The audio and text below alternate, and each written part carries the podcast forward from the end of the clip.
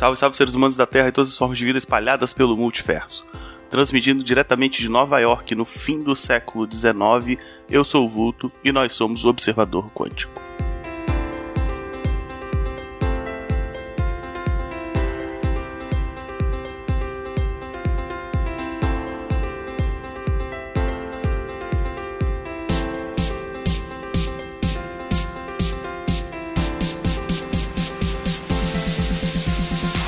Mais um episódio do Observador Quântico no ar. E hoje eu quero falar de um tema histórico, de uma treta entre dois cientistas que ficou famosa aí, é bacana para você conhecer pelo menos do que se trata para dar aquela enchida no seu papo de bar. Não vou entrar nos termos tão técnicos, mas fazer um contexto histórico aí, tá? Hoje eu vou falar da Guerra das Correntes.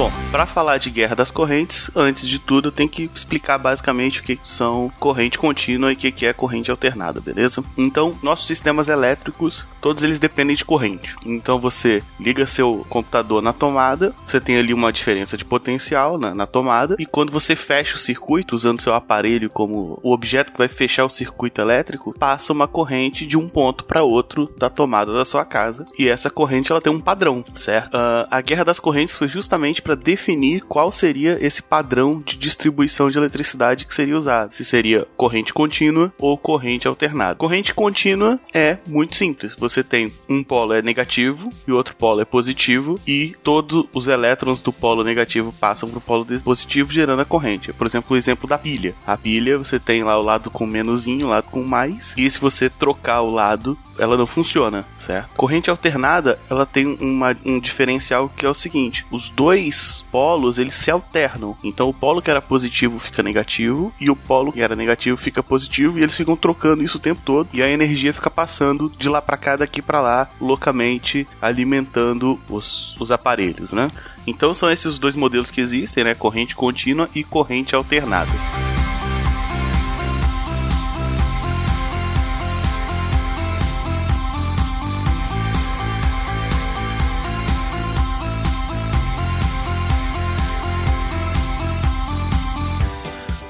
Historicamente, como é que isso vai se dar? Tá? Já se conhecia desde o começo do século XIX, 1830 por aí, corrente elétrica e como produzir ela de forma eficiente, tá? E aí, uh, no final do século XIX, lá o menino Thomas Edison já tinha entendido como tornar comercial a energia elétrica, né? Só que todo mundo, o grande consenso dos cientistas na época era que você tinha lá o seu motor né? Que você girava algo, você gera, que constrói algum mecanismo que faça algo girar. Então isso pode ser hidrelétrica, pode ser por carvão, pode ser por qualquer coisa, desde que faça algo girar e essa energia mecânica vai se transformar em energia elétrica, porque ela vai ficar excitando ali um, um par de ímãs que vai gerar um campo elétrico. Esse campo elétrico vai ser carregado através de duas escovas, basicamente, e vai armazenar essa energia. Só que a ideia de você ter um, um sistema onde a energia muda de fase o tempo todo não era interessante, então o padrão era se usar um comutador, ou seja, um aparelho que mantinha, que pegava essa corrente maluca e fazia ela ter sempre um mesmo padrão, tá? E, e nisso você tinha um sistema de corrente contínua que já funcionava e tal, e o Edison já estava trabalhando nisso, no caso o Edison que eu tô falando, Thomas Edison, o inventor da lâmpada, o Edison já estava trabalhando nisso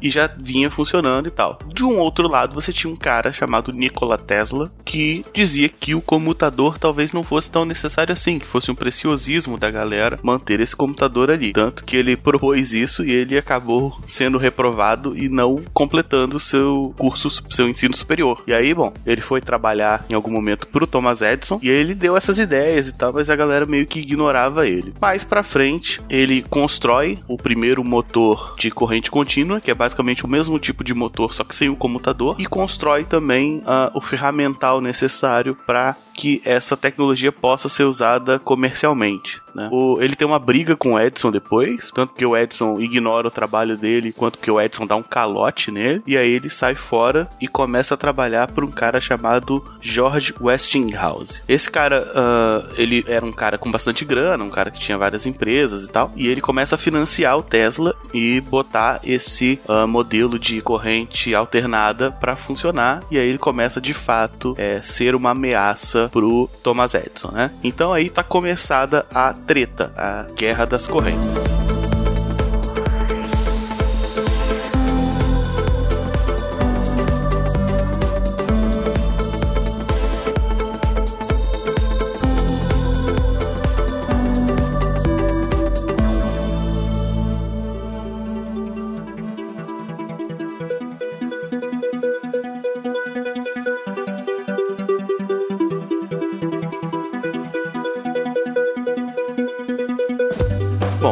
É a principal diferença das duas coisas, tá? A corrente contínua, ela tem um caráter mais controlável. É, é mais simples você construir um aparelho para corrente contínua, certo? Tanto que eu vou entrar um pouco dessa diferença mais para frente. O problema da corrente contínua é que ela é, tem um curto alcance e um alto custo de transmissão. Então a ideia do Thomas Edison era espalhar mini usinas por toda a cidade, porque você só conseguia distribuir corrente contínua até 800 metros, né? Então você teria que ter mini usinas de, de eletricidade por toda a cidade. Seria equivalente aos postes ali. E a corrente alternada, você não tinha essa perda. Então com menos um cabo mais leve, um cabo menor, você podia simplesmente aumentar a tensão, aumentar a diferença de potencial e passar mais energia elétrica com menos fio, certo? Então por isso que, por exemplo, hoje a gente tem os cabos de alta tensão, né? Então você tinha um grande gerador longe da cidade, esse gerador gerava uma diferença de potencial gigante, passava muita energia por um cabo de alta tensão e aí você tinha postes transformadores que abaixavam essa diferença de potencial para transmitir para as casas casa, certo? O grande problema é que esses cabos de alta tensão, eles eram perigosos, né? Porque se você, até hoje, né, se você encosta em um cabo de alta tensão, você vai tomar um choque com uma tensão muito alta. Enquanto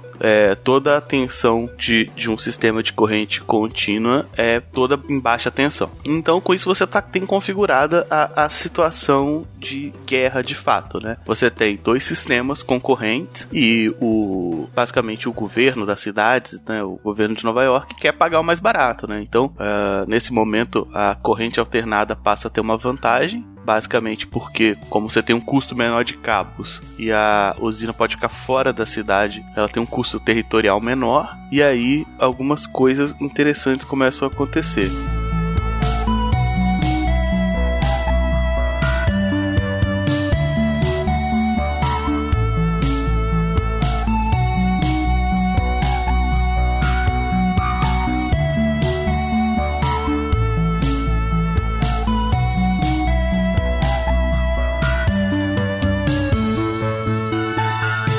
Então, em 1988, acontece uma grande uh, nevasca em Nova York e alguns cabos se rompem, né? Uh, enquanto você tinha as, as duas, os dois sistemas disputando, você tinha basicamente duas empresas fornecendo energia de forma não centralizada, né? Então você tinha pessoas que aderiam a um, pessoas que aderiam ao outro. Não era igual hoje em dia que você tem padrões, né? Tipo, os postes eles são colocados todos de uma forma muito certinha, muito bem distribuída. Era tudo doido. Então você tinha vários fios loucamente cobrindo o céu, o céu de Nova Nova York. E aí uma nevasca acontece, alguns desses cabos se rompem e uma criança morre eletrocutada num cabo de alta tensão. Né? Nesse momento, o sistema do Westinghouse com o Tesla, que é o sistema de corrente alternada, já estava muito popular, mas o grande ponto do Edison para atacar eles era dizer que era, não era seguro, que os cabos de alta tensão realmente podem matar, né? Então, com essa morte, o Edison começa a atacar de fato e escreve, escreve um artigo gigante dizendo que é, o, o, o processo do Tesla não era seguro seguro e etc. E isso começa a ganhar alguma força.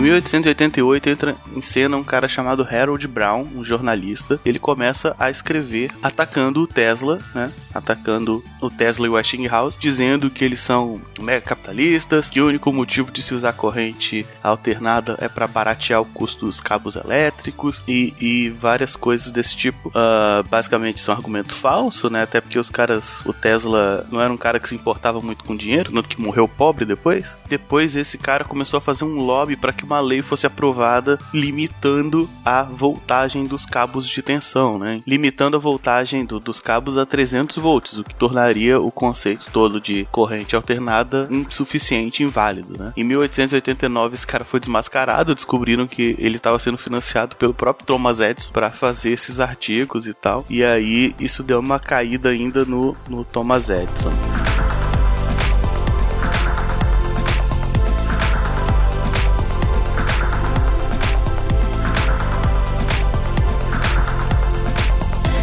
Dos fatos que, que marca o fim é quando a comissão de morte de Nova York quer substituir a forca e pensa em usar a eletricidade para matar pessoas, né? E aí, basicamente, eles mandam uma carta pro Thomas Edison e aí o Thomas Edison safadamente diz que o método melhor para matar uma pessoa é usando o método do Westinghouse, já que a crítica dele era justamente que a, a corrente alternada era perigosa, né? Então, em 1890, quando eles vão fazer a primeira execução com cadeira elétrica e o William Kemmler, que é o primeiro primeira pessoa a ser levado para esse novo tipo de pena, tá tudo errado, né? O cara não morre de primeira os caras têm que ficar eletrocutando ele várias vezes e vira um show de horrores. Uh, isso meio que dá o, tiro, o último tiro no pé do Thomas Edison, definindo que a corrente alternada não é tão perigosa assim. Né? Por outro lado, uh, ele continua não dando o braço a torcer, né? até que ele acaba ficando levemente sem dinheiro, né? o mercado de ações começa a cobrar ele e a empresa dele acaba se fundindo com outras, até que em 1892 ele acaba se fundindo com a Thomson Houston, que é uma empresa que já trabalha com corrente alternada, né? E essa nova empresa é a que a gente conhece hoje como General Electric, que existe até hoje, né?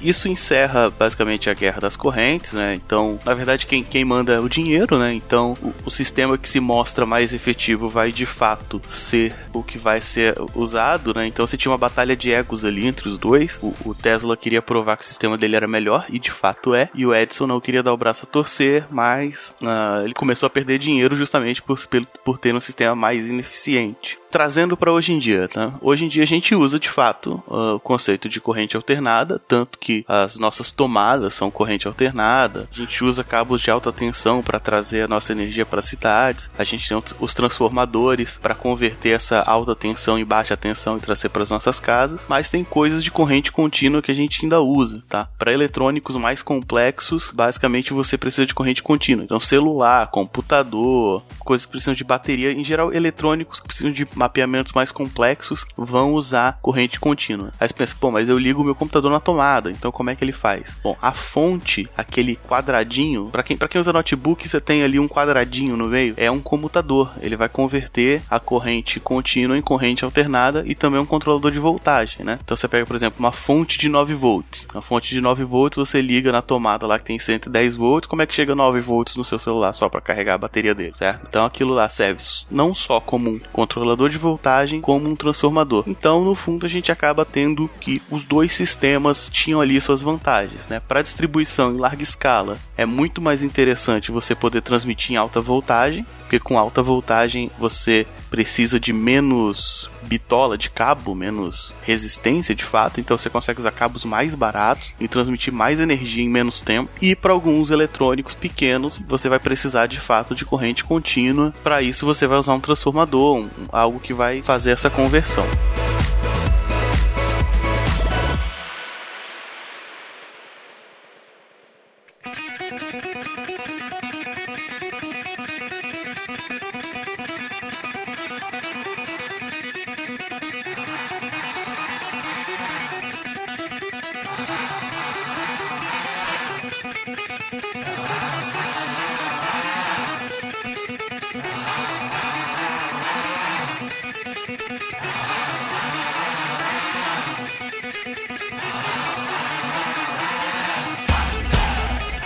Depois dessa treta toda, lá pra década de 1890, depois da Guerra das Correntes começa uma outra guerra, uma guerra de patentes, né? A galera da General Electric começa a atacar o Westinghouse e o Tesla, dizendo que algumas das coisas que eles têm deveriam ser eram patentes do, do Edison, e começa uma nova treta gigante, mas não é o assunto desse podcast. O Tesla, como eu comentei, uh, ele não era ligado em dinheiro, né? Ele estava mais interessado em provar o ponto dele, mostrar que o que ele fez funcionava. Tanto que quando o Westinghouse começou a perder dinheiro, o Tesla liberou algumas patentes para ajudar o, o cara tal. O Tesla acabou morrendo na miséria, morreu sem dinheiro e quase sem reconhecimento. O Thomas Edison, até hoje, ele é conhecido como um grande cara aí, tanto que existe a medalha Edison, que é uma medalha, uh, seria tipo o Nobel da Engenharia Elétrica. Inclusive, tanto Westinghouse quanto o Tesla ganharam é, o prêmio Edison nessa época. Inclusive, o, o Tesla fez um, um discurso atacando o Thomas Edison enquanto ele ganhava a medalha Edison. Isso é muito engraçado. E, bom, tem outros fatos aí, outras coisinhas que vale a pena dar uma olhada, mas eu não vou entrar aqui porque a ideia não é me aprofundar demais. Então, a ideia era justamente você saber que houve, né, esse momento histórico onde você tinha duas, duas grandes empresas que trabalhavam com eletricidade tentando definir quais seriam os padrões de mercado que a gente usa até hoje, né? Isso foi no final do século XIX, então são cento e poucos anos aí. E entender esse processo é interessante porque é um processo histórico, é um processo de algo que afeta as nossas vidas todos os dias, né? Quando a gente consome qualquer coisa elétrica, basicamente. Basicamente o que eu queria dizer é isso, eu acho que deu para entender mais ou menos. E eu quero deixar algumas referências da cultura pop aqui. Tá? A primeira e mais óbvia é a banda ACDC, né? ACDC são os nomes técnicos para os dois tipos de corrente, Alternate Current e Direct Current. E, bom, é uma banda que todo mundo conhece, se você não conhece ACDC, vai ouvir. Né? A segunda referência aqui, teve uma galera da Proto Build Bar que é tipo um espaço aberto para você construir coisas, que construiu uma máquina de fliperama de um jogo chamado Tesla vs Edison, a Batalha das Correntes. Eu fiz um post no lugar nenhum faz um tempo e você pode dar uma olhada lá. É um jogo basicamente de luta, ao bom estilo Street Fighter, onde você joga ou com Tesla ou com Edison, e quando você dá golpes no inimigo, ele toma choque pelas manetes, né? Já que é um, um jogo sobre eletricidade, não poderia ser diferente. Outra referência da cultura pop que eu quero deixar é um filme chamado O Grande Truque, é um filme sobre dois mágicos que se odeiam e ficam disputando entre si, né? Um deles é o Hugh Jackman, o Wolverine, e outro deles é o Christian Bale, que é o Batman. Né? Então é uma batalha mágica entre o Batman e o Wolverine. E de plano de fundo aparecem ali o Tesla e é citado o Thomas Edison, tá? Eles não são o foco da história, não é uma história sobre ciência, mas é um filme bem legal também. Bom, espero que tenham gostado do episódio. Foi um episódio meio feito às pressas, mas eu acho que deu para entender legal o conteúdo. Se não deu para entender o conteúdo, fique à vontade para perguntar e para questionar aí nos comentários comentários no Facebook, no Twitter, pode ser no Twitter do Portal Seneg ou no meu Twitter pessoal, já chama lá, a gente já conversa no arroba William Vulto. Você também pode mandar e-mail para observador@culturanerdgeek.com.br e a gente vai mandando contato aí, tá? Então se você tem alguma coisa para acrescentar ou alguma dúvida ou algo que não ficou suficientemente claro, deixa aí seu comentário, sua sugestão. Recadinhos rápidos. Existe o padrinho do portal Cultura Nerd Geek, então se você gosta desse podcast ou de qualquer outro do portal, você pode contribuir contribuir financeiramente pelo padrinho, tá? Então tem um link aí gigante no post para você ir lá e aí você tem recompensas e tal. O portal não tem só esse podcast, tem uma porrada de podcasts, entre eles o Papo de Autor, que é o podcast da Karen Soarelli, onde ela fala sobre as técnicas de escrita, como se publicar e a coisa toda. Muito legal. Então acho que é isso. Um abraço, tchau, Tesla Wins e encerrando a transmissão. Este